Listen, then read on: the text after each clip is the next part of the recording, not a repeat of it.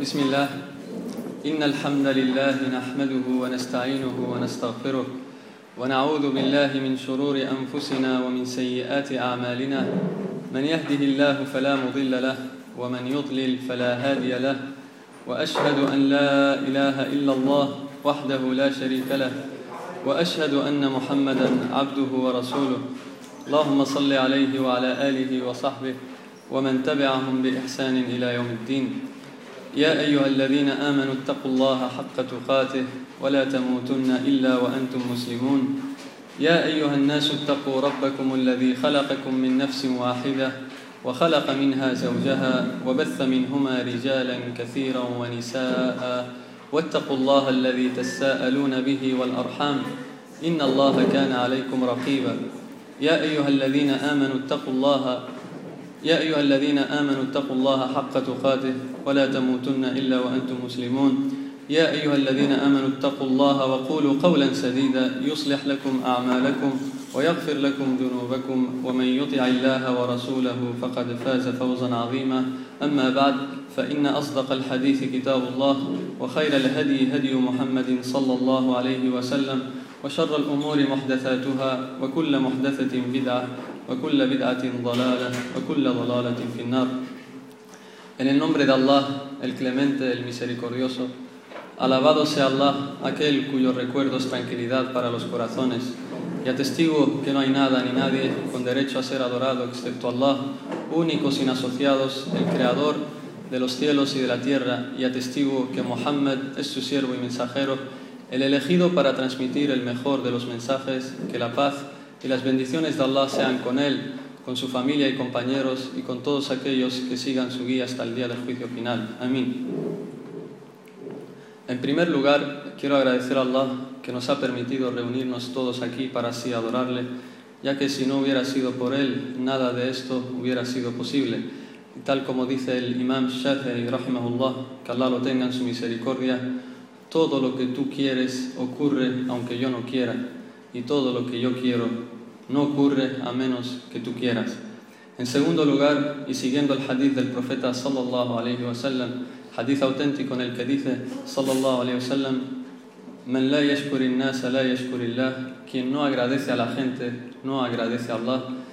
Quiero agradecer y aprovechar a los hermanos y amigos de la Comisión Islámica de Melilla por haber confiado en mí, por haberme dado esta oportunidad para dirigirme a todos ustedes. Así pues, que Allah los recompense con la mejor de las recompensas, les perdone todos sus pecados y los haga entrar al paraíso, inshallah. Terapia contra las preocupaciones y las tristezas.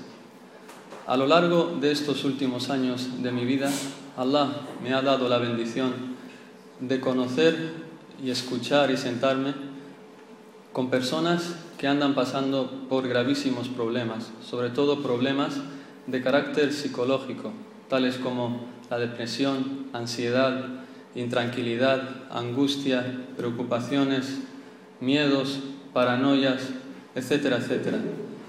Sin ir más lejos, conozco casos de jóvenes que por, la, que por la mañana y por la tarde están bien, pero llega la noche, se meten a sus cuartos y empiezan a llorar por sí solos, desconsolados. Piensan en lo que está siendo su vida, tienen miedo al fracaso, jóvenes que a lo mejor todavía no consiguen un trabajo, jóvenes que a lo mejor por culpa de una serie de pecados que han cometido les ha llevado hasta donde ellos ven que se han metido en un callejón sin salida. Por mencionar otro caso que también conozco y es el que más me ha impactado de todos los que he visto y escuchado, es que en este mi primer año en Medina, saliendo un día de, la mezquita del profeta sallallahu alaihi wasallam y para dirigirme a la Universidad Islámica, a la residencia de estudiantes, paro el taxi y se para un hombre, un señor de unos 35 años así, y le digo, por favor, quiero ir a, a la universidad. Me dice, sí, te voy a llevar, pero con una condición. Le digo, ¿cuál es esa condición? Y me dice que me enseñes tú el camino a la universidad. Le digo, ¿pero tú eres de Medina? Me dice, sí. ¿Y cómo que no sabes el camino? Me dice, montate y te explico a lo largo del camino. Y así hice, me monté y por el camino me dice que lleva 10 o más de 10 años sin salir de casa. Le digo, ¿por qué? Me dice, porque he caído en una profunda depresión. Solo vive por la noche y por la mañana y por la tarde está dormido a base de pastillas porque no quiere pensar en lo que es su vida. Le digo, ¿y por qué? ¿Qué, te ha traído hasta aquí? A, a estar 10 años sin salir de casa. Me dice, mejor déjalo así, quiero que quede en secreto entre Allah y yo. Solo te digo que no te deseo nunca que pases por lo que yo he pasado. Y, y me repetía una y otra vez, por favor hermano, Siempre que me recuerdes, acuérdate de mí. Siempre que me recuerdes, pide por mí que Allah me haga salir de esto. Porque ahora, recién ahora estoy saliendo y quiero salir por completo. Así que siempre que recuerdo a este hermano, le pido a Allah que le dé tranquilidad en su corazón y le, haga salir de esa depresión en la que se encuentra. Otra, otra de las cosas también que me ha animado a tratar este tema es que Allah me ha bendecido con un compañero de cuarto que ha trabajado en un centro de menores. Y como él dice, es una gran bendición. Ha estado varios años trabajando en este centro de menores y ha conocido cada caso que es para ponerse a llorar. Jóvenes, niños de los que sus padres abusaron sexualmente hablando o sus padres los abandonaron, etcétera, etcétera. Jóvenes que sienten miedo a toda persona, que tú, tú te le acercas, como él dice, para hablarle y siente rechazo etcétera, etcétera. Por todas estas cosas, todos estos problemas, es que sentí, me sentí en la obligación de darles a mis hermanos y hermanas la cura, la terapia, el remedio para todos estos problemas de los que se quejan tanto los jóvenes. Y sin ir más lejos, recuerdo que hace tres meses, en el mes de mayo, salió publicado en el diario El País o El Mundo, no me acuerdo, el estudio en donde un estudio en donde se refleja que el 45% de las, de las discapacidades físicas que sufren los jóvenes tienen que ver con causas de carácter psicológico. Y en el estudio mencionaban la depresión, la ansiedad, los miedos, las paranoias, etcétera, etcétera. Por todo esto, es que como digo y repito, me vi en la obligación de tratar este tema. Y le pido a Allah, sobre todo, que el objetivo con esta, con esta charla es primero beneficiarme a mí y luego a todos ustedes y le pido que la haga con el único objetivo de agradarle a Él, de buscar su recompensa. Así como le pido que todo hermano o hermana que escuche estas palabras las haga, que Allah las haga una barca, una luz, una guía con el que pueden seguir su camino hasta encontrarse con Allah. Amén. Hasbi Allah wa ni'mal wakil. Ma Allah, la quwwata illa billah, la hawla wa la quwwata es parte de la naturaleza de esta vida el estar llena de preocupaciones y tristezas, problema tras problema. Por eso una de las cosas con las que Allah ha distinguido el paraíso sobre esta vida es que en el paraíso no habrá tristeza ni preocupación alguna. Solo será una morada de paz, tranquilidad y felicidad eterna, tal como dice Allah en el Corán, لا يسمعون فيها لغوا ولا تأثيما illa qilan salaman salama. En español, y en él, en el paraíso, no escucharán banalidades ni palabras que impliquen pecado, sino solo palabras buenas y saludos de paz. En cambio, esta vida, la característica más grande que tiene es que es una vida de dificultad tras dificultad, problema tras problema. Dificultad cuando una persona nace del vientre de su madre, dificultad cuando todavía es un, recién nacido, dificultad cuando le empiezan a salir sus primeros dientes, dificultad cuando empieza a querer caminar y se cae al suelo una y otra vez, dificultad cuando llega a la pubertad y empieza a tener los primeros problemas, dificultad cuando empieza a pasar los primeros exámenes en el, en el colegio, en el instituto, dificultad cuando ya se mete a la universidad, dificultad para estudiar y preocupado por los exámenes, dificultad una vez que se saca la carrera, dificultad para buscar trabajo, dificultad cuando ya encuentra trabajo y tiene problemas con su jefe, dificultad cuando empieza a buscar una esposa con el que eh, compartir su vida, dificultad cuando hace los preparativos de la boda, dificultad cuando hacen la boda, dificultad cuando lleva los primeros años con la esposa, dificultad cuando tiene su primer hijo y tiene que buscarle cómo mantenerlo, dificultad cuando Allah le prueba con un hijo que no le hace caso, dificultad cuando tiene que buscarse el sustento para así que sus hijos estén felices en un hogar tranquilo, dificultad cuando las deudas le pesan, dificultad cuando empieza a envejecer, dificultad cuando los problemas y las enfermedades empiezan a, hacer, a ser continuas, dificultad tras, dificultad, dificultad cuando llega la muerte, dificultad cuando empieza a agonizar, dificultad cuando muere, dificultad cuando se, mete a la tumba, dificultad cuando lo, visitan los ángeles Nakir o dificultad cuando le hacen las tres primeras preguntas, ¿quién es tu Señor? ¿Cuál es tu religión y quién es tu profeta? Dificultad cuando responde, dificultad cuando Allah le resucita el día del juicio, dificultad cuando está esperando que Allah venga para que empiece el día del juicio, dificultad cuando Allah lo llama para ser juzgado y rendirle cuentas una por una por sus obras, dificultad cuando empieza cuando está esperando que le entreguen su registro, bien con su mano derecha o bien con la izquierda, dificultad cuando ya le entregan su, su registro y tenga que cruzar el sirat para así entrar al paraíso, dificultad cuando está cruzando el sirat, el puente que lleva al paraíso que está sobre el infierno, dificultad tras dificultad y no se queda en paz y en tranquilidad hasta que mete su primer pie al paraíso. Le pido a Allah que nos haga de la gente del paraíso. Amén. Por eso el hijo del imam Ahmed Abdullah, una vez, al ver a su padre en tanta dificultad, esforzándose, adorando a Allah día tras día, una vez le hizo una pregunta el hijo siendo compasivo con su padre, Ya abata, meta raja, oh padre mío, ¿cuándo descansarás? ¿Cuándo estarás en paz, tranquilo? Responde el imam Ahmed, cuando ponga mi primer pie en el paraíso. Por tanto, esta vida, la característica de esta vida es que está llena de problemas, preocupaciones y dificultades y nunca nadie estará tranquilo hasta que pongamos nuestro primer pie en el paraíso. Pero las preocupaciones difieren entre sí, dependiendo de la persona y del nivel y cargo de, responsabilidad que tenga. Por ejemplo, de las preocupaciones más grandes, más honradas, de las que Allah más ama, tenemos, por ejemplo, las preocupaciones del califa por su umma. No hay persona en este mundo que tenga más preocupaciones que la del califa, porque no es la preocupación de una sola casa o de una sola familia, es la preocupación por toda la umma. Preocupación para darles el bienestar a, a la nación que él gobierna, preocupación para evitar que los enemigos externos hagan daño a los territorios que él gobierna. En fin, preocupación tras preocupación. El siguiente, y, como ejemplo podemos mencionar a Omar ibn Khattab, que Allah esté complacido con él. Él no encuentro mejor ejemplo práctico después del profeta de alguien preocupado por su umma, tal como Omar ibn Khattab. Se cuenta en los libros de Siyar y de Hadithes que mientras un día él estaba dando el sermón del viernes, la jutba del Yuma, y él antes había mandado una expedición militar para así defender el territorio musulmán. Eh, había salido esa expedición y él, como de costumbre, era viernes, tenía que dar el sermón, la jutba del Yuma. Y en mitad de la jutba, él hablaba a la expedición militar que estaba a miles de kilómetros y les decía, a la montaña, a la montaña, dirigíos a la montaña. Y esto se, cuenta como una de las karamat de los milagros de Omar ibn Khattab. Allah hizo que su ejército lo escuchara a miles de kilómetros.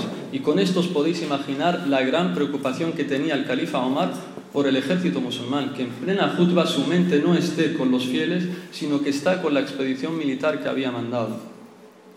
Otro ejemplo de las preocupaciones honradas y de la, gente con un estatus grande, se encuentran las preocupaciones de los sabios, de los eruditos del Islam, por la gente al resolverle sus preguntas, sus dudas. Al, cuando se presenta una, una, cosa que antes no se conocía en época del profeta, y ellos tienen que dar un veredicto. Preocupaciones a la hora de escribir sobre un tema para ver qué, cuáles son las mejores formas, cuáles son las mejores palabras que escoger para así beneficiar a la umma, etcétera, etcétera. En un grado menor tenemos, por ejemplo, las preocupaciones del da'ya, del difusor del Islam, del profesor del Islam, para transmitir el mensaje del profeta sallam, y tener que soportar los dolores, eh, las burlas de la gente, los insultos de la gente, tener que soportar que la gente se ande riendo de él o que ande diciendo esta persona es tal, esta persona es cual.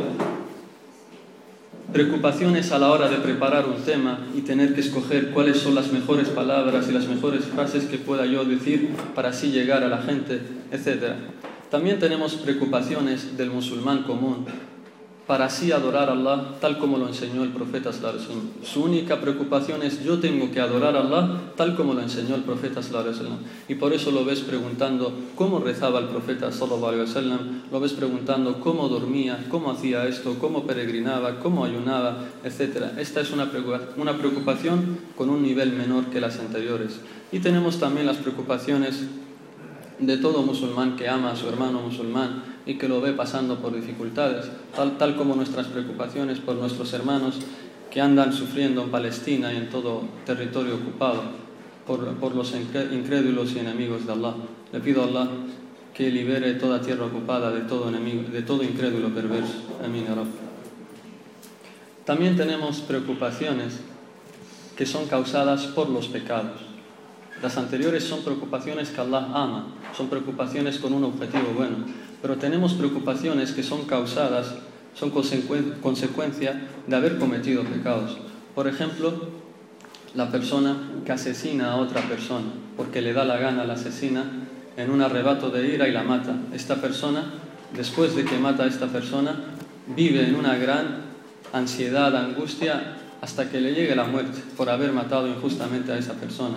Tenemos también la, preocupación que toda mujer tiene si queda embarazada, por ejemplo, fuera del matrimonio, sin estar casada, y anda pensando qué hago, aborto, no aborto, cómo se lo digo a mis padres, etcétera, etcétera. Tenemos también las preocupaciones de gente que antes había, estaba consumiendo drogas y después quiere salir de ese mundo y no puede, siente que algo lo, lo atrapa y, lo, y le hace volver a su vida anterior. Y así un largo etcétera de las preocupaciones que son causadas por los pecados. También tenemos las preocupaciones del sincero cuando alguien le dice que tú eres un mentiroso. Una persona sabe de sí misma que anda diciendo la verdad y la gente piensa de él que es un mentiroso. Y el mejor ejemplo que podemos mencionar es el profeta Muhammad, los profetas en general y en especial al profeta Muhammad sallallahu alaihi wasallam. Como, como, tal como nos cuenta el hadith de Bukhari, cuando él perdió la esperanza de que la gente en la Meca le siguiera y creyera en él, decidió irse a una ciudad llamada Ta'if, que está a unos 80 kilómetros de, de, la Meca, para así invitar al Islam a esa gente de esa otra ciudad y pensando que tal vez Allah, ya que en la Meca no le hicieron caso, tal vez la gente de la ciudad de Ta'if le crea y le siga, pero no, ocurrió todo lo contrario, incluso lo peor. Los líderes de Taif ordenaron a todos los jóvenes, todos los niños, todos los locos con problemas de salud mental y le decían, mira, mirad este hombre, coged piedras y golpeadle y corredle para que salga de esta ciudad. Y así fue. Imaginaros la situación, el profeta sallallahu en medio y los niños jóvenes riéndose de él y, y tirándole piedras y tuvo que salir corriendo de esta ciudad de Taif. Y, dice en el hadith de Bukhari, y salí muy preocupado, muy mal, muy triste, y, no, no, recobró, la conciencia hasta que llegó a, una zona llamada, a un lugar llamado Qarnus Y ahí, y ahí fue cuando le vino el ángel Gabriel y le dijo, ya Muhammad, salamu alayka, tengo conmigo el ángel de las montañas. Si quieres, el ángel de las montañas puede hacer que se, que se caigan sobre ellas las montañas, sobre esta ciudad, de Taif y así te quedes tranquilo. Y el profeta le dijo, no, porque el profeta es un profeta de la misericordia. Le dijo, no, yo espero que Allah saque de ellos, de, ellos, de sus descendientes, gente, gente que sí crea en mí y siga el Islam. Tenemos también las preocupaciones que atraviesa una persona a la que acusan su honor, la que le quieren manchar su honor y su preocupación y, su, su reputación, perdón. El mejor ejemplo lo encontramos en nuestra madre Aisha, anha, que Allah esté complacida con ella, cuando los hipócritas andaban diciendo que ella cometió adulterio, que engañó al profeta sallallahu alaihi wasallam con otro hombre estando casada. Y ella nos cuenta, estuvo un mes enferma, llorando cada día y sin poder conciliar el sueño. Y dice hasta el punto que llegué que temí que mi hígado estallara de tanto llorar. Imagínense una mujer a la que acusan de haber engañado a su marido y ella inocente. Y por eso Allah pasó, pasó, el tiempo y Allah reveló su inocencia en el Corán, de que ella no había hecho nada de eso. Y por eso nos cuenta Aisha, una vez que fueron reveladas estas aleyas, nos dice, yo nunca me imaginé que Allah revelara aleyas que son recitadas por mi causa. me consideraba tan muy insignificante como para que Allah revelara algo así. Después tenemos las preocupaciones que le vienen a alguien que ha tenido un sueño malo, un sueño en donde ve algo y que le deja con mucho miedo, muy preocupado. Y el mejor ejemplo que podemos mencionar en este caso es un hadith auténtico que está en Bukhari de Abdullah ibn Omar. Él una vez tuvo un sueño y soñó que le, estaban que le, iban, que le cogieron y lo iban a arrojar al infierno y se despierta. Y le cuenta al profeta sallallahu alaihi wasallam lo que había soñado. Y el profeta sallallahu alaihi wasallam le interpretó el sueño y le dijo, qué bueno serías, qué buen hombre serías Abdullah ibn Omar si hicieras qiyam si oraras por la noche. Y con, esto, con esta eh, breve historia de Abdullah ibn Omar obtenemos que la gente cuando sueñe algo malo, nosotros si soñamos algo malo, no debemos contarlo a cualquier persona, sobre todo a gente que sepamos que nos tiene envidia y demás, porque tú si le cuentas eso, él, él o ella puede aprovechar para meterte más miedo y dejarte mal. Por eso en la sunna lo mejor que puede hacer alguien que, que se despierta en mitad de la noche por haber soñado algo malo, algo que le tiene con miedo, es cambiar de posición. Son tres cosas. Cambiar de posición, si estaba sobre su costado derecho, sobre el izquierdo y viceversa. Eh, soplar con un poquito de saliva a su izquierda tres veces, decir A'udhu billahi minash rajim tres veces y decir busco refugio en Allah de lo que he soñado tres veces. Repito, el que sueña algo malo se despierta a mitad de la noche. Según la sunna, el profeta sallallahu nos dice, debe cambiar su posición en la que estaba, debe soplar con un poco de saliva a su derecha, a su izquierda, perdón, tres veces. En árabe se llama nefez y es el punto intermedio entre escupir y soplar. El nefez es entre escupir y soplar, es decir, soplar con un poquito de saliva. Tres veces a la izquierda, decir A'udhu billahi minash rajim tres veces también y decir A'udhu billah min sharri ma ah, Me refugio en Allah de lo que he visto tres veces. Y con esto se alejará tu preocupación y podrás dormir tranquilo el resto de la noche. Eh, tenemos también preocupaciones de los que llamamos eh, coloquialmente, y estas nos hacen reír, de los que llamamos coloquialmente la gente que se ahoga en un vaso de agua. Y es el caso de un señor de 40, 45 años, que va donde un sabio muy contento, saltando de alegría. Y le dice, ya Sheikh, han pasado tres cosas que subhanallah me tienen súper contento, súper feliz. El Sheikh piensa, dice, subhanallah, quizás Palestina ya se ha liberado, o quizás la mezquita de Jerusalén ya ha vuelto a manos de los musulmanes. Le dice, entonces, ¿qué te tiene tan feliz? Cuéntame, ¿cuáles son esas tres cosas? Dice, pues la primera, Sheikh, hoy al fin pude matar a la mosca que me molesta todas las noches.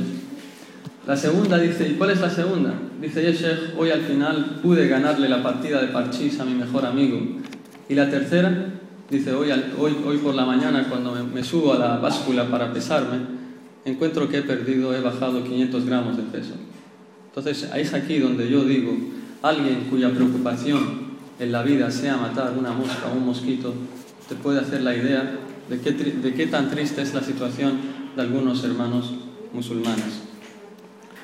Y antes de, finalizar con esta introducción y ya irnos de lleno a las, a las curas, a los remedios, eh, quiero hacer una, un estudio comparativo, mencionar tres ejemplos de personas que tienen preocupaciones que Allah ama y compararlas con tres ejemplos también de tres personas que tienen preocupaciones como consecuencia del pecado.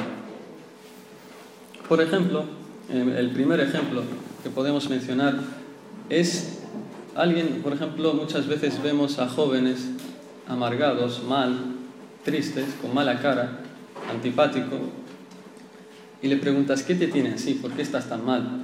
Te contesta, mis padres no me han dejado salir de marcha. Comparamos esta situación con Abdullah ibn Omar, lo opuesto. Abdullah ibn Omar, un compañero del profeta se presenta el día de Badr con 14 años para así salir en la batalla con todos los musulmanes, con todos los sahaba. Y el profeta le dice que no. Tú tienes 14 años, lo siento, pero no. Vuelve para tu casa. El profeta no le dejó salir a la batalla. Nos cuenta Abdullah ibn Omar años después nos dice que cuando volví a la casa no pude conciliar el sueño toda la noche, me la pasé llorando porque yo quería salir a combatir con los musulmanes y el profeta no me dejó.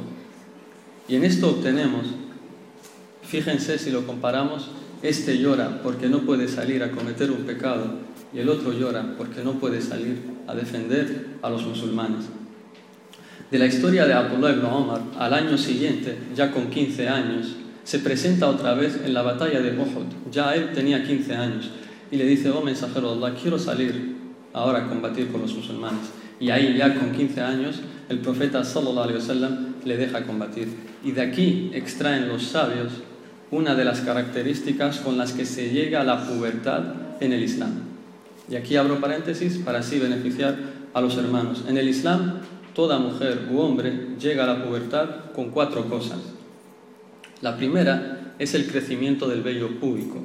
La segunda es una polución nocturna, que experimenta una polución nocturna. La tercera es haber cumplido 15 años de edad, tal como es nuestro caso con Abdullah ibn Omar. Y la cuarta, específica para las mujeres, es que le venga la menstruación.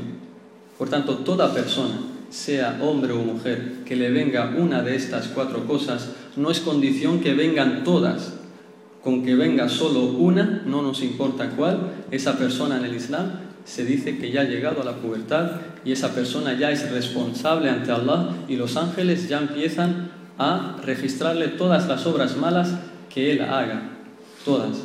Y en el día del juicio, si falta alguna obligación, esa persona puede ser juzgada ante Allah y puede ser castigada incluso con el fuego del infierno. Por mencionar un caso, un ejemplo simple, Imaginemos un joven que tiene 12 años, un chico de 12 años, y se da cuenta que ya tiene vello púbico, esta persona ya es puberta.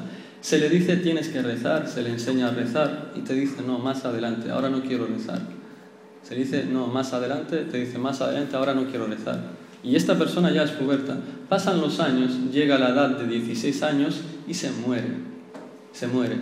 Esta persona, si Allah quiere, la puede castigar con el infierno por haber llevado cuatro años de su vida sin rezar. Y si Allah quiere, la puede perdonar. Su juicio depende de Allah. Caso, otro ejemplo, ya con, con mujeres, imaginemos una mujer que le viene, una chica que le viene la regla a los 12 años, la menstruación a los 12 años, y se le dice que una de las cosas que Allah le ha ordenado es que se cubra y se vista al hijab con las características que Allah ha descrito en el Corán y en la Sunna y te dice, no, ahora no puedo, no me siento preparada, más adelante, ahora no quiero. Este, y pasan los años y llega también la edad de 16 años y se muere esta chica.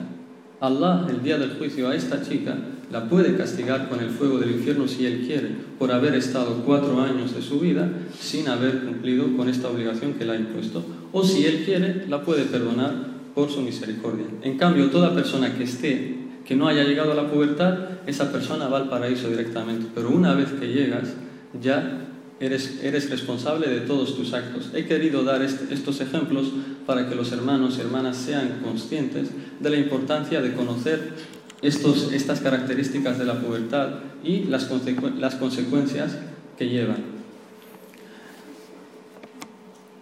Ahora es, es, el turno y hemos llegado al turno del el segundo ejemplo. Y es una persona, por ejemplo, una chica, un chico, la, encuentras llorando, mal, angustiado, se siente, siente que se asfixia, que ya no quieres seguir viviendo. Le preguntas por qué, qué te tiene así, y te dice, me ha dejado mi novio, me ha dejado mi novia. Es decir, alguien con el que mantiene una relación prohibida le ha hecho caer en esto. Y tenemos el caso opuesto, otra mujer de la época del profeta que también estaba llorando, pero vamos a ver por qué estaba llorando. Un día Omar ibn al-Khattab y Abu Bakr al-Siddiq, un, un, tiempo corto después de haber muerto el profeta Sallallahu deciden visitar a una mujer que ya era anciana, llamada Ummu Ayman, de las que cuidó al profeta Sallallahu y la encuentran llorando. Y ellos pensaban que esta mujer, esta anciana, andaba llorando porque quería que el profeta siguiera con vida, porque había muerto el profeta y por eso andaba llorando. Y le, dijeron, el profeta está en un lugar mejor que esta vida, inshallah va a estar en el paraíso, ¿por qué estás llorando? Él está en algo mejor. Y, responde un Ayman, esta mujer, y dice, yo no lloro por su muerte, yo lloro porque ahora el ángel Gabriel ya no, va ya no nos va a revelar más Corán. Por eso lloro. Entonces fíjense esta preocupación. Esta llora, la joven llora porque no puede seguir pecando, porque no puede seguir desobedeciendo a Allah. Y Umm Ayman llora porque no puede seguir escuchando las noticias que vienen del cielo. El último ejemplo, y ya terminamos con, este, con estos ejemplos, es, encuentras que también jóvenes lloran preocupados, mal, y les preguntas por qué, y te dicen porque se ha muerto mi cantante favorito. Y comparamos esto con Munib al-Bisriya, una asceta de la época de los Tebe'in, que era muy piadosa y tenía una hija que no había llegado a la pubertad, tenía menos de 13 años, no había llegado a la pubertad, y la hija también era muy piadosa, rezaba mucho, ayunaba voluntariamente, y muy, muy piadosa, y le llegó la muerte. A esta niña que todavía no había llegado a la pubertad, le llega la muerte y llaman a Hassan al-Basri, que, que vivía en su misma ciudad. Lo llaman para visitarla, para que la calme, porque andaba llorando. Mientras estaba agonizando esta niña, andaba llorando. Y entra Hassan al-Basri y le dice, ¿por qué estás llorando? Si tú no has hecho nada malo, los ángeles no te han registrado nada, tú vas directo al paraíso. Y atención, perdón, y atención a lo que responde esta mujer, es para, esta niña, perdón, es para escribirlo con tinta de oro. Dice, Yeshef, yo no lloro porque me voy a morir, yo lloro porque aún no me he saciado de adorar a Allah, porque aún no me he saciado de adorar a Allah todavía con menos de 13 años de edad. Llegado a este punto, hemos visto que las preocupaciones difieren mucho según la persona y el nivel de cargo y el nivel de responsabilidad que tenga. Ahora ha llegado el turno de ver cuáles son los remedios, la cura, la terapia que nos ofrece el Islam, que nos ofrece el Corán y la Sunna del profeta sallallahu alaihi wasallam para aliviar todas estas preocupaciones y tristezas. Y el primer, el primer remedio, la primera cura, es sin duda, y la más importante, es el iman billah, es la creencia en Allah, el tawhid. Porque no hay duda que la creencia tiene un gran efecto en los corazones. Por eso vemos, por ejemplo, que la gente que no cree en Allah y en su mensajero, los incrédulos, cuando les acontece alguna desgracia, son los que más se apresuran a tomar medidas drásticas con su vida, incluso llegan a suicidarse o a matarse a ellos mismos. Por eso vemos, por ejemplo, que los hospitales en ciudades donde solo hay gente que no crea en Allah, están llenos de gente que cuando se les ha presentado una, una, desgracia ha entrado en un estado de shock que no han sabido cómo afrontar ese problema. Por eso vemos que las consultas de los psicólogos están llenas con gente que sufre depresiones, ansiedades, angustias, miedos y demás. ¿Por qué? Porque no tienen algo con el que afrontar esas desgracias que les vienen. Por eso el musulmán, el que cree en Allah, es el que verdaderamente está tranquilo. Y sobre esto dice Allah en el Corán, من عمل صالحا من ذكر أو أنثى وهو مؤمن فلنحيينه حياة طيبة. A todo creyente, sea varón o hembra, y que obre correctamente, le concederemos una buena vida es decir, una vida llena de paz, de felicidad. ¿Y cuál es la clave? El creer, tener el imán y hacer acciones buenas. Si tienes el imán y haces acciones buenas, Allah te garantiza tener una buena vida, una vida llena de paz y de felicidad. Por eso, el creyente cuando escucha hadices como, como el hadith auténtico en el que dice el profeta sallallahu alaihi wasallam, qué asombrosa la situación del creyente todo lo que le pasa es un bien para él. Si le acontece una bendición, es agradecido y esto es un bien para él. Y si le acontece una desgracia, es paciente y esto también es un, bien para él. Y esto solo le pasa al creyente. Fíjense cómo el profeta termina el hadith diciendo, y esto solo le pasa al creyente, solo a él. Por eso el imán, lo único que otorga tranquilidad para los corazones o aquellos que andan preocupados o aquellos que andan intranquilos, con miedos, lo único que te tranquilizará es que vuelvas a Allah y hagas que tu corazón esté suspendido de los cielos, esté suspendido del trono de Allah, hagas acciones que te acerquen a Él y solo eso es lo que te salvará y te traerá la tranquilidad que tanto quieres. Y por eso, sobre esto es que dice Allah en el Corán, perdón, sobre esto es que dice el poeta árabe, unos versos poéticos, dice, نقل فؤادك حيث شئت من الهوى. ما الحب إلا للحبيب الأول؟ كم منزل في الأرض يألفه الفتى وحنينه أبدا لأول منزل؟ En español, نقل فؤادك حيث شئت من الهوى. Mueve tu corazón por todos los caminos del amor que quieras, es decir, prueba todo lo que tú quieras. Que el verdadero amor solo lo sentirás con el primer amado, es decir, Allah, porque Él es quien nos ha creado. ¿Cuántas casas en la tierra se acomoda, se cree que se está acostumbrando a la persona? Pero su paz, su tranquilidad, su sosiego siempre está en la primera casa, es decir, en el paraíso, porque es ahí donde vivieron por primera vez Adán y Eva, la primera casa, y toda acción que no esté relacionada con las acciones del paraíso solo te traerá intranquilidad a tu corazón. Por eso es que los sabios nos dicen, prueba lo que tú quieras, haz lo que te dé la gana, nunca te vas a sentir, tranquilo. ¿Por qué? Porque Allah los corazones los ha arreglado de una forma que solo están tranquilos cuando lo adoran a Él. Cuando tú lo sacas a tu corazón de adorar a Allah y lo llevas a otros caminos, Allah que no te vas a quedar tranquilo. Haz lo que hagas, lo que hagas, nunca te vas a quedar tranquilo. Por eso dice el poeta al final, pero su sosiego, su paz siempre estará en la primera casa, siempre. Y por eso dicen los sabios también, juro por Allah, dice, juro por Allah, que la tranquilidad del corazón, si no es con la cercanía a Allah, nunca lo será con ninguna otra cosa. Por eso nos dice también otro hadith del profeta sallallahu alaihi wasallam sobre las preocupaciones y esto es lo que tranquiliza al creyente, el que cree en Allah. Dice toda preocupación, toda dificultad, todo problema, incluso que, se te, que te pinche una espina, sirve para que Allah te borre tus, tus pecados todo. El creyente cuando lee estos hadices o los escucha, dice, subhanallah, entonces este malestar que yo tengo ahora, estas preocupaciones, sirven para que Allah me perdone mis pecados. Yo he cometido muchos pecados y, y ahora si soy paciente, Allah me los borra. Fíjense qué misericordioso es Allah con nosotros. Nos manda preocupaciones que a ti a lo mejor a primera vista aparentemente te hacen sentir mal, pero en el fondo llevan esta rahma, esta misericordia, y es que te borran y te purifican de todos tus pecados. Otro hadith que está en Tirmidhi y que, el Sheikh al-Albani lo declara auténtico, es un hadith que, el, cuando lo leí, me alegró muchísimo. Dice el profeta sallallahu alaihi wasallam, dice, cuando Allah quiere un bien para su siervo, lo castiga primero en esta vida, le manda algún castigo en esta vida.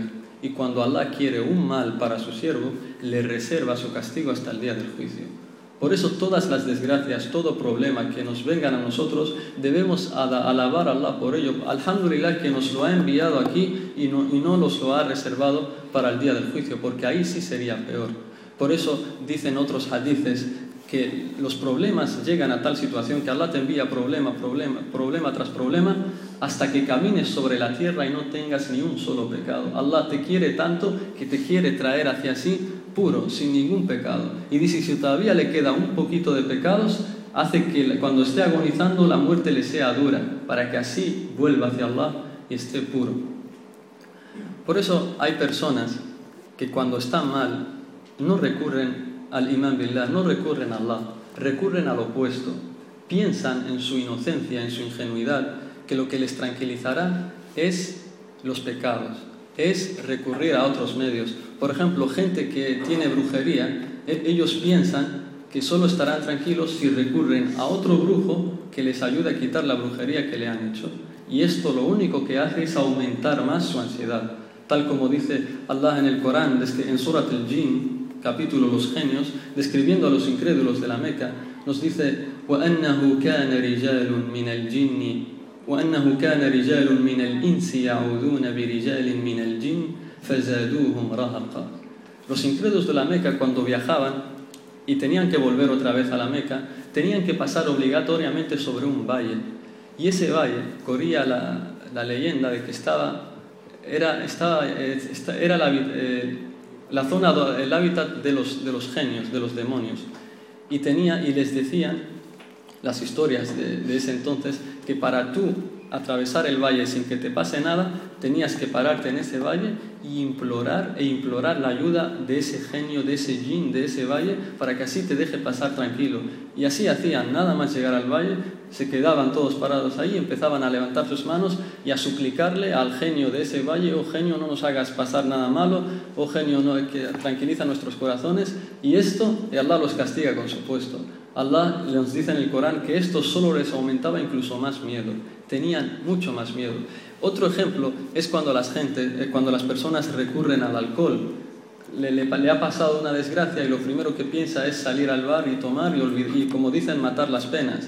Pero lo único que hace es aumentar más su malestar, su ansiedad. Otro ejemplo es de las personas que cuando están cuando han, por ejemplo, han matado a alguien, han asesinado a alguna persona, piensan que para salvarse de eso es cambiar de país y viajar a otro país en el que no esté la persona, la, familia de la persona a la que han asesinado. Pero Allah les deja, les castiga con lo opuesto. Allah les deja con la ansiedad en el corazón hacia, a todo lugar hacia, hacia el que vayan. Por eso ves que hay personas que por culpa de los pecados, estén donde estén, siempre está sufriendo, esté donde esté. Aunque esté en situaciones de mucha tranquilidad, esa intranquilidad en el corazón la acompaña hacia todo lugar al que vaya.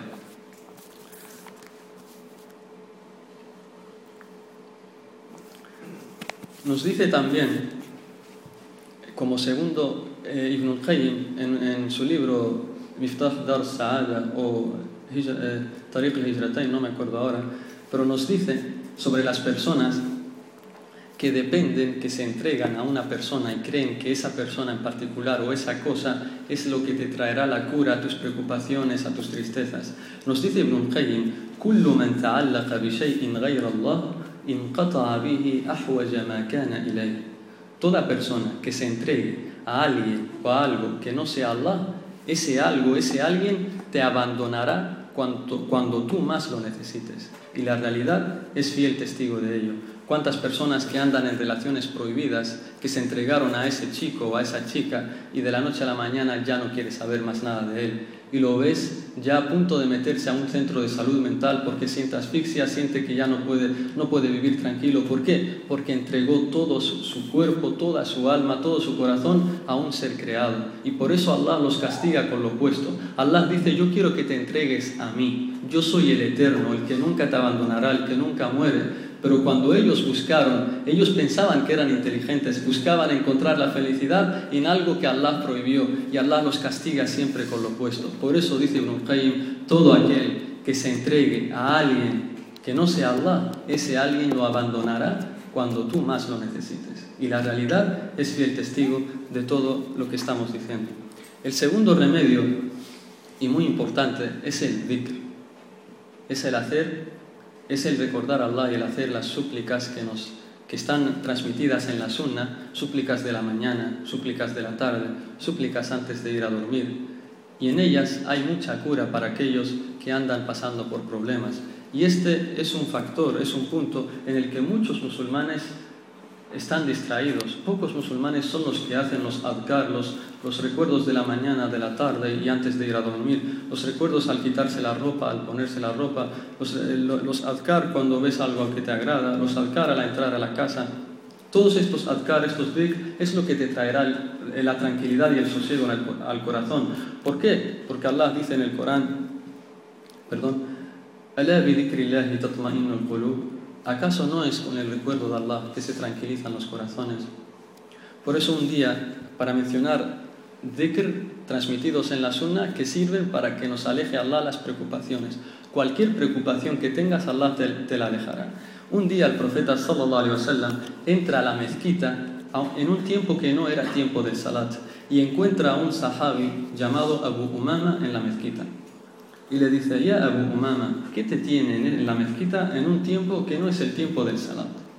Responde Abu Umama y dice, oh mensajero de Allah, muchas preocupaciones, muchos problemas y las deudas me pesan mucho. Tengo preocupaciones y tengo deudas. El profeta sallallahu le dice, ya Abu Umama, ¿acaso no quieres que te diga unas palabras que si las dices, Allah alejará todas tus preocupaciones y saldará todas tus deudas? الذي خصي دي ملاس يا رسول الله الذي خو دي أعوذ بالله من الهم والحزن وأعوذ بالله من العجز والكسل وأعوذ بك وأعوذ بالله من الجبن والبخل وأعوذ بالله من غلبة الدين وقهر الرجال Oh Allah, me refugio en ti de las preocupaciones y de las tristezas. Me refugio en ti de la cobardía y de, y de la avaricia. Me refugio en ti Y me refugio en ti de la incapacidad y de la pereza. Y, me refugio en ti del, del, peso de las deudas y de la opresión de los hombres. Toda persona que diga este dua y como beneficio, digo que este dua está en dos libros muy importantes que yo recomiendo, libros que están, alhamdulillah, traducidos en español y que llevan también la transliteración de cómo hay que pronunciar el dua, que son La fortaleza del musulmán y Bellas palabras del Sheikh al-Islam ibn Taymiyyah. Estos dos libros, alhamdulillah, los tenemos en español, contienen estas súplicas para que cuando lleguéis a casa las memoricéis y las digáis siempre que andéis pasando por preocupaciones. Nos dice Abu Umama, dije estas palabras que me enseñó el profeta sallallahu alaihi wasallam y pasaron uno, un, unos días nada más y Allah alejó todas mis preocupaciones y saldó todas mis deudas. Nos cuenta eh, un sheikh con el que estudiamos en la mezquita del profeta sallallahu alaihi wasallam una vez se le presentó un hombre que tenía una deuda de casi un millón y le dice, oh Sheikh, ayúdame, dime algo. Y nos dice el Sheikh, le dije, mira, hay un dua del profeta sallallahu alaihi wasallam que si lo dices, Allah aleja todas tus preocupaciones y te salda todas tus deudas. Le dijo, ¿cuál es? Y le enseñó este, este dua. Di, a'udhu billahi min al-hammi wal-hazan, wa a'udhu billahi min al-'ajzi wal-kasal, wa a'udhu billahi min al-jubni wal-bukhl, wa a'udhu billahi min ghalabati ad-dayn wa qahri rijal Dice el hombre, pasar, pasó una semana y le vuelve el hombre y le dice, ya Sheikh, qué feliz estoy. Allah me ha traído ese millón desde un camino que yo nunca me imaginé. Por tanto, este dua no son cuentos que se cuentan y que ya, son, ocurren de verdad. Y Allah nos trae la, tranquilidad que queremos. Yo, lo sé, yo he tenido momentos en los que he pasado preocupaciones, lo he dicho y Allah me, ha alejado todo lo que tenía y por eso lo comparto con vosotros. Porque el profeta sallallahu alaihi wasallam nos dice, nas nos dice que la mejor gente es la que más beneficia a otra gente, la que es más útil a otra gente. Si tú quieres saber quién es la mejor persona, la mejor gente, nos dice el profeta, es la que más beneficia a otras personas. ¿Y qué mejor forma de beneficiar a los musulmanes que enseñarles aquello que traerá tranquilidad para sus corazones? Otro dua también que nos enseña el profeta sallallahu y nos dice, aquel que todo, todo aquel que escuche este dua, dice el profeta, tiene que memorizárselo. Viene así en el hadith. Toda persona que escuche el dua que voy a decir ahora, dice el profeta, se lo tiene que memorizar. Y es el famoso dua que sirve para alejar las preocupaciones, solo las preocupaciones, nada de deudas, solo preocupaciones.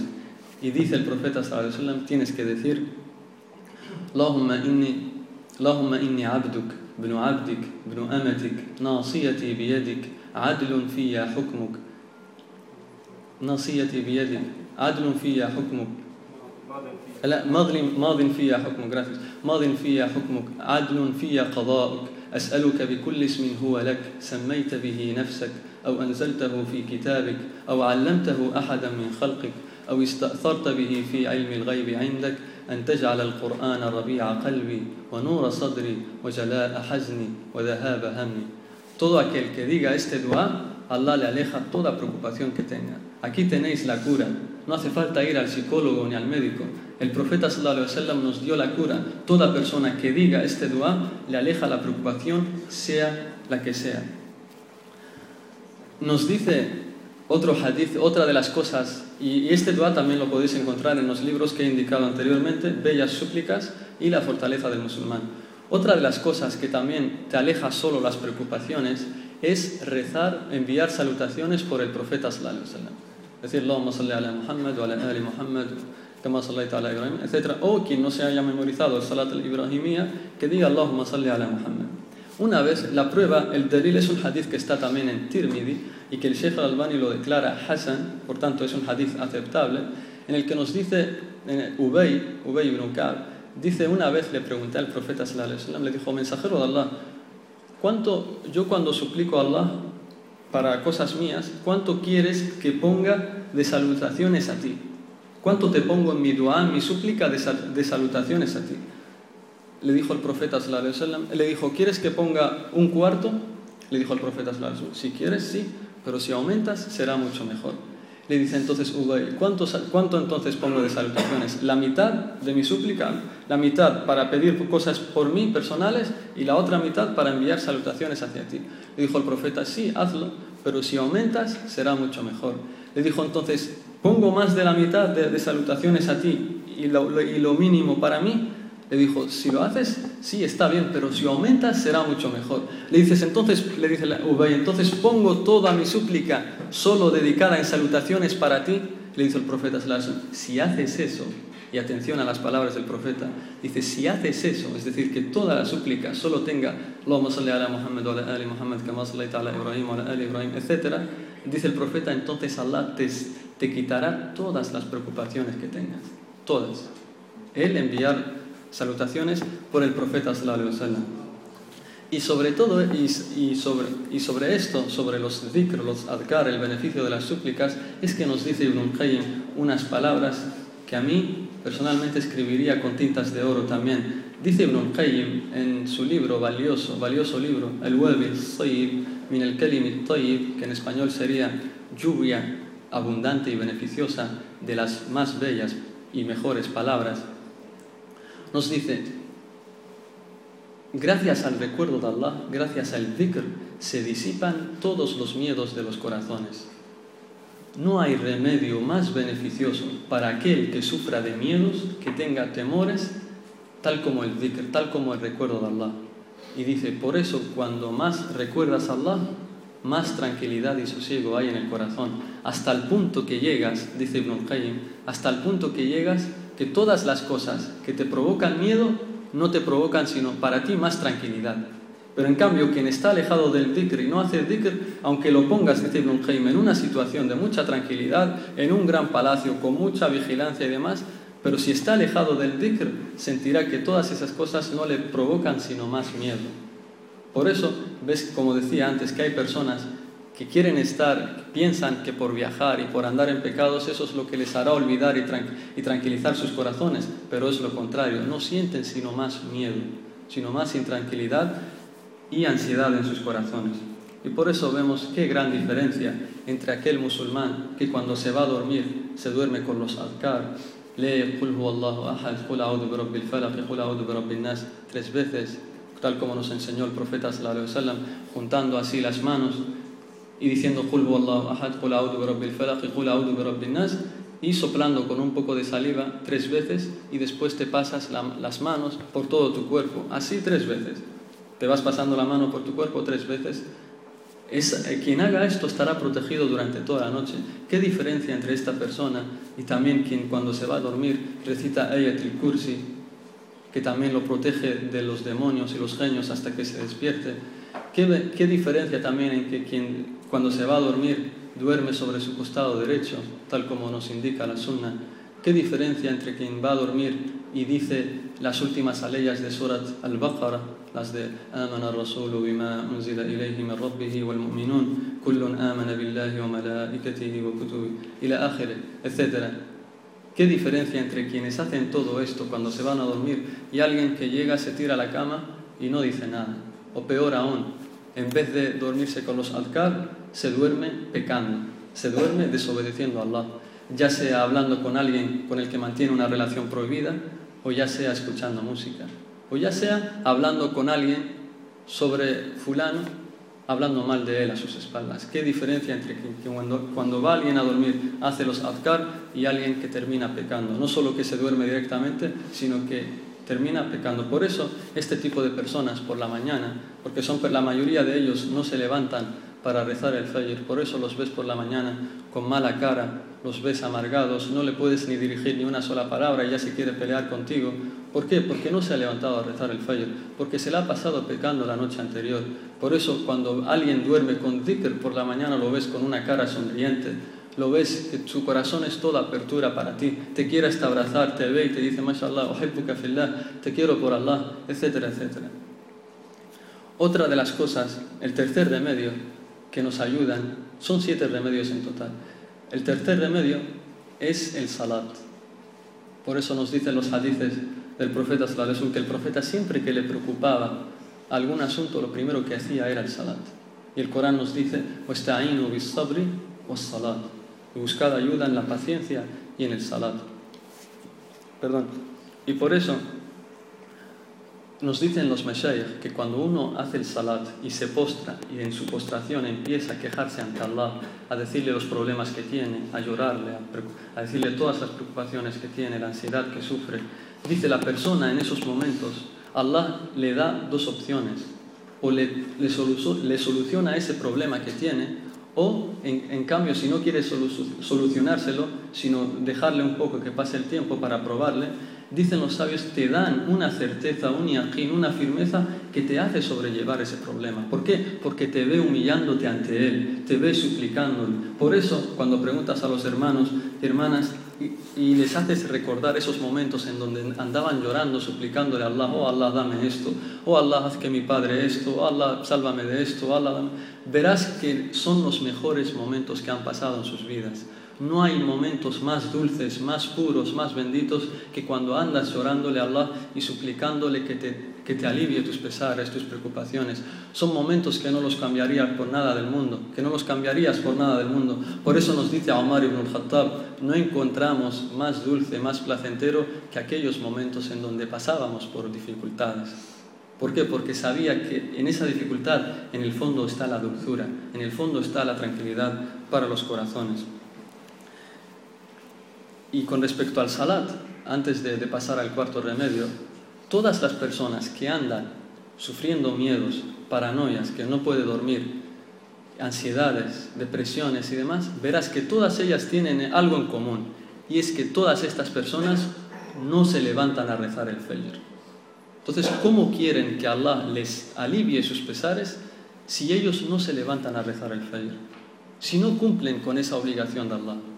Por eso tengo un, caso cercano a mí, a mi familia, de, una mujer que andaba sumergida en una gran depresión. Y cuando le pregunté si, hacía el Fajr, me decía que no. Hace muchos años que no, que no rezo Salat al-Fajr.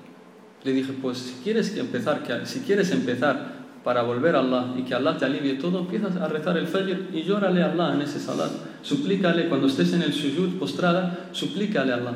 Y lo hizo así y al cabo de una semana contacto con, con esta mujer que es de mi familia y me dice, subhanallah, ya se me ha ido toda esa depresión.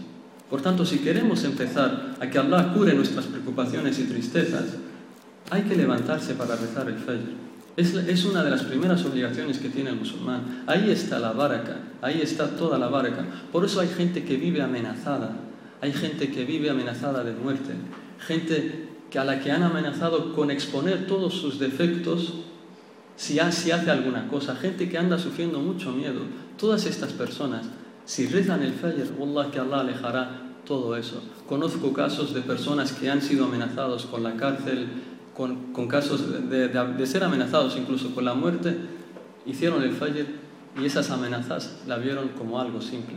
No sentían más temor en sus corazones. Por eso hay que levantarse, como digo, para el fallo. El cuarto remedio, y es muy importante también, es el ir y contar tus problemas a la gente de conocimiento, a la gente piadosa, a los eruditos, a los mashayikh, a los profesores de Islam, para que ellos te den una salida a los problemas que tengas. El grave error que comete mucha gente es que nada más que le pasa un problema va y se lo cuenta al primero que pilla, a la primera amigo, al primer a la primera amiga, sin importar si esa amiga o ese amigo es un envidioso que quiere solo lo malo para él o para ella. Por eso muchas personas que andan ahora fracasadas en malos caminos, si les preguntas qué te ha llevado hasta aquí, qué te ha traído a este, este camino, te, te responde una vez un amigo, una amiga me aconsejó algo y por culpa de ella estoy aquí. Por eso la persona tiene que tener en cuenta y ser muy astuta en quién contarle sus problemas. Por eso, para estar salvaguardados, lo mejor es contárselo a la gente de conocimiento. Porque ellos no sienten envidia por ti. Ellos su objetivo es tranquilizarte, su objetivo es darte una salida para que tú te sientas tranquilo. Por eso no contéis vuestros problemas a la primera persona, por más que sea vuestro amigo o amiga. Él a lo mejor no tiene experiencia en lo que tú tienes. Lo mejor y más seguro es contársela a la gente de conocimiento y la gente sincera. Y, el ejemplo lo tenemos en, la vida del profeta sallallahu con los sahaba. Cuando los sahaba andaban en la Meca sufriendo torturas, perseguidos por los incrédulos, nos cuenta qué hicieron los sahaba. ¿Acaso se reunieron entre ellos y empezaron a solucionar los problemas? No. Nos cuenta eh, ibn al-Arat en un hadith que está en Bukhari, un sahabi del profeta sallallahu nos dice, fuimos al profeta fíjense, fuimos al profeta, no fuimos a una casa de entre nosotros, fuimos al profeta y le contamos que andábamos sufriendo mucho, que los incrédulos nos andaban torturando, que pide a Allah, que le pida a Allah que nos auxilie, que nos defienda. Entonces el profeta les, les, les, indicó que sean pacientes. Es un hadith un poco largo que ahora no es el momento ni el tema para mencionarlo. Por tanto, vemos que aquí los sahaba ¿En quién pensaron primero en el profeta? Nosotros ahora no tenemos al profeta, pero tenemos a gente que sí son los herederos, de los profetas, que son los sabios, los eruditos del Islam, ya que tal como menciona un hadith auténtico, el profeta sallallahu dijo que los profetas son los sabios, los eruditos son los herederos de los profetas. Los sabios son los herederos de los profetas. Por eso confiemos en la gente de conocimiento, porque ellos tendrán aleyas, tendrán hadices con el que calmar tu corazón. Ibn al-Qayyim, que Allah lo tenga en su misericordia, que Allah eleve sus grados en el paraíso. Amén. Nos dice, para que veáis que él era el primer ejemplo en llevar a la práctica lo que aconsejaba, nos dice que cuando andaba mal, cuando empezaba la gente empezaban a, criticarles mucho, a hacerles la vida imposible, a tener problemas, dice, lo primero que hacíamos, yo y otros estudiantes, era ir, ir donde nuestro sheikh, el sheikh el Islam Ibn Taymiyyah, y le contábamos nuestros problemas. Nos dice Ibn Qayyim, nada más verle la cara, nada más verle su cara a nuestro sheikh, a nuestro profesor, y se disipaban todos los problemas. Nada más verle la cara. Dice, pero cuando empezaba ya a hablarnos y aconsejarnos, ya entonces no solo se iban las preocupaciones, sino que el corazón ahora eh, se llenaba de felicidad. Por eso, este es el ejemplo, esta es la práctica que tenemos que llevar todos nosotros. Cuando sintamos problemas, recurramos a la gente que nosotros sepamos que es gente bendita, que es gente piadosa, ya sea un hombre o una mujer. Hay ancianas que, mashallah, han llevado una vida de adoración a Allah y han crecido y todavía siguen eh, con esa vida de piedad. Y muchas mujeres cuentan que cuando visitan a esta anciana, por ejemplo, y les cuentan nada más verla y escucharla, todas sus preocupaciones se vayan. Le pido a Allah que nos haga de la gente bendita. Amén. El quinto, el quinto, el quinto remedio, y dije son siete, inshallah a las ocho terminamos. El quinto remedio es asistir a la mezquita y a las charlas, a las reuniones de la gente de conocimiento, donde se dan conferencias, charlas, porque son reuniones. ¿Por qué? ¿Por qué las reuniones ayudan a que las tristezas y las preocupaciones se vayan? Porque son reuniones que las presencian los ángeles. Y no, y no cualquier ángel, sino solo los ángeles de la misericordia. Por eso Allah nos dice que en una reunión como esta, inshallah, los ángeles bajan y descienden el sosiego y la misericordia sobre todos nosotros. Por eso en estos momentos todos ustedes sentiréis una tranquilidad especial y un sosiego en vuestros corazones. ¿Por qué? Porque ahora mismo están los ángeles de la misericordia con nosotros. Nos están presenciando ahora. Son ángeles cuyo único objetivo en, esta tierra es caminar por las calles y a ver dónde hay gente hablando de Allah donde hay gente recordando a Allah y hablando del Islam. Y cuando sepan de alguna, de alguna de alguna gente que anda recordando a Allah, se empiezan a llamar unos a otros. Vengan aquí, vengan aquí, ya hemos encontrado lo que andábamos buscando. Y empiezan entonces, bajan todos y nos rodean con sus alas y desciende entonces la misericordia de Allah y la saquina.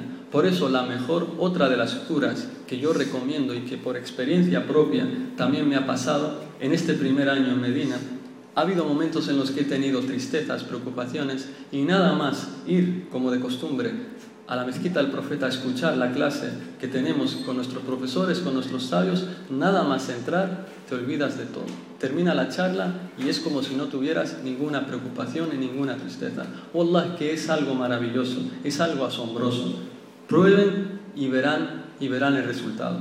Por eso encontramos, por ejemplo, que cuando Ali discutió una vez con su esposa Fátima, radiallahu Ali discute con Fátima. Sí, eran humanos también.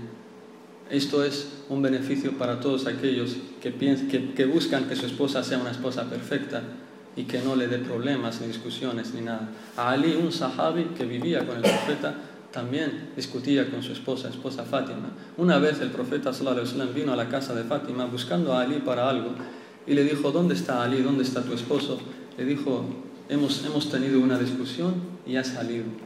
Hemos tenido una discusión y ha salido. Entonces el profeta lo mandó a buscar. ¿Y saben dónde lo encontró? Lo encontró en la mezquita.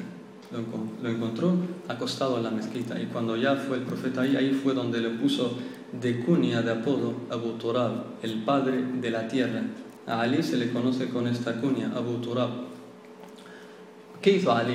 Ali no hizo como harían algunas personas de esta sociedad actual. Ali, al discutir con su esposa, no fue a la cafetería, no fue a jugar las cartas, no fue al bar para beber y olvidar las penas. Ali fue a la mezquita, porque en la mezquita es donde están los ángeles de la misericordia, y ahí se acostó hasta que se le fue todo. Este es un ejemplo muy práctico para todos nosotros.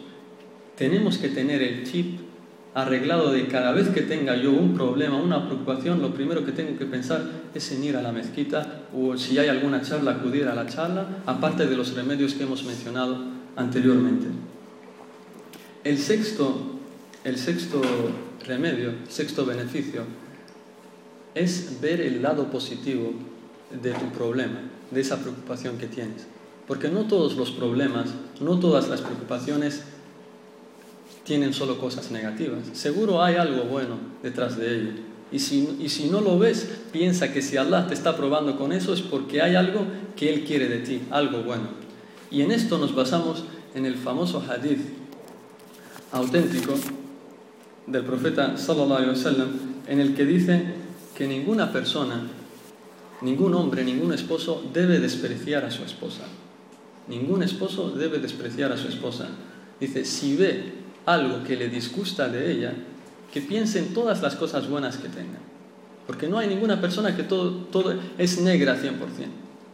Si hay, si hay un defecto, dice el profeta, piensa en otros beneficios que sí tiene de ella, en otras, otras cosas positivas que sí tiene. Y esto lo aplicamos también, no solo con las cosas, sino con los problemas y preocupaciones que nosotros tengamos en nuestro día a día.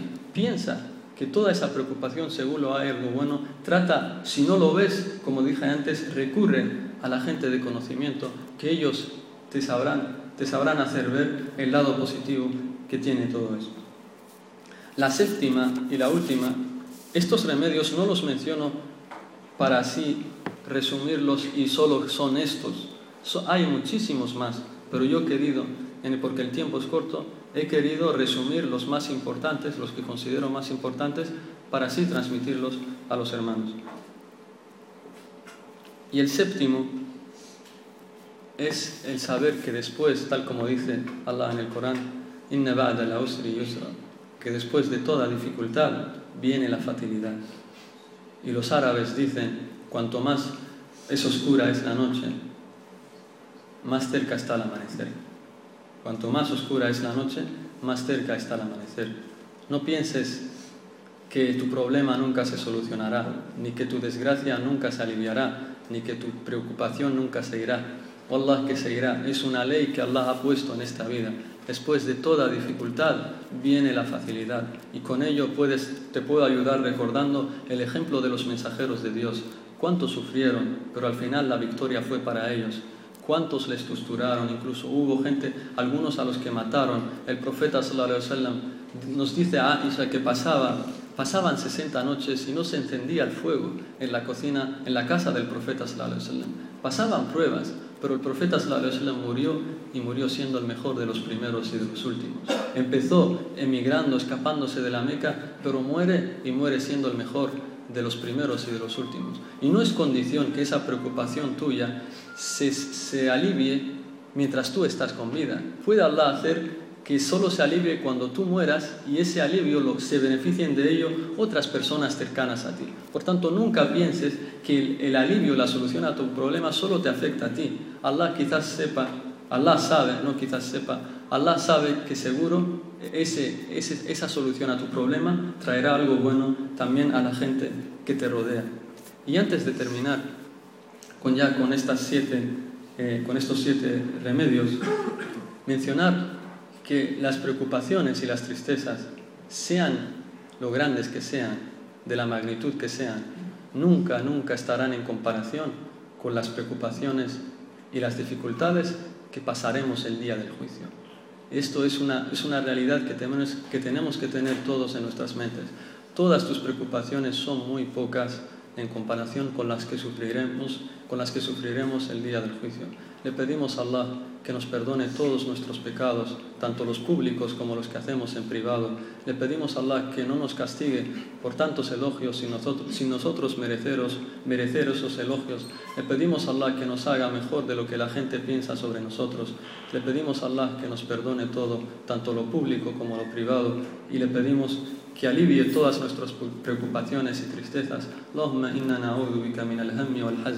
ونعوذ بك من العجز والكسل ونعوذ بك من الجبن والبخل ونعوذ بك من غلبة الدين وقهر الرجال y para terminar quiero terminar con el verso poético que mencioné al inicio y digo نقل فؤادك حيث شئت من الهوى ما الحب إلا للحبيب الأول كم منزل في الأرض يألفه الفتى وحنينه أبدا لأول منزل Mueve tu corazón por todos los caminos del amor que quieras, que el verdadero amor solo es para el primer amado. ¿Cuántas casas hay en esta vida a las que se acostumbra o cree que se acostumbra la persona, pero su sosiego, su tranquilidad, su paz solo está en la primera casa? سبحانك اللهم وبحمدك نشهد أن لا إله إلا أنت نستغفرك ونتوب إليك اللهم صل على عبدك ورسولك محمد وعلى آله وصحبه أجمعين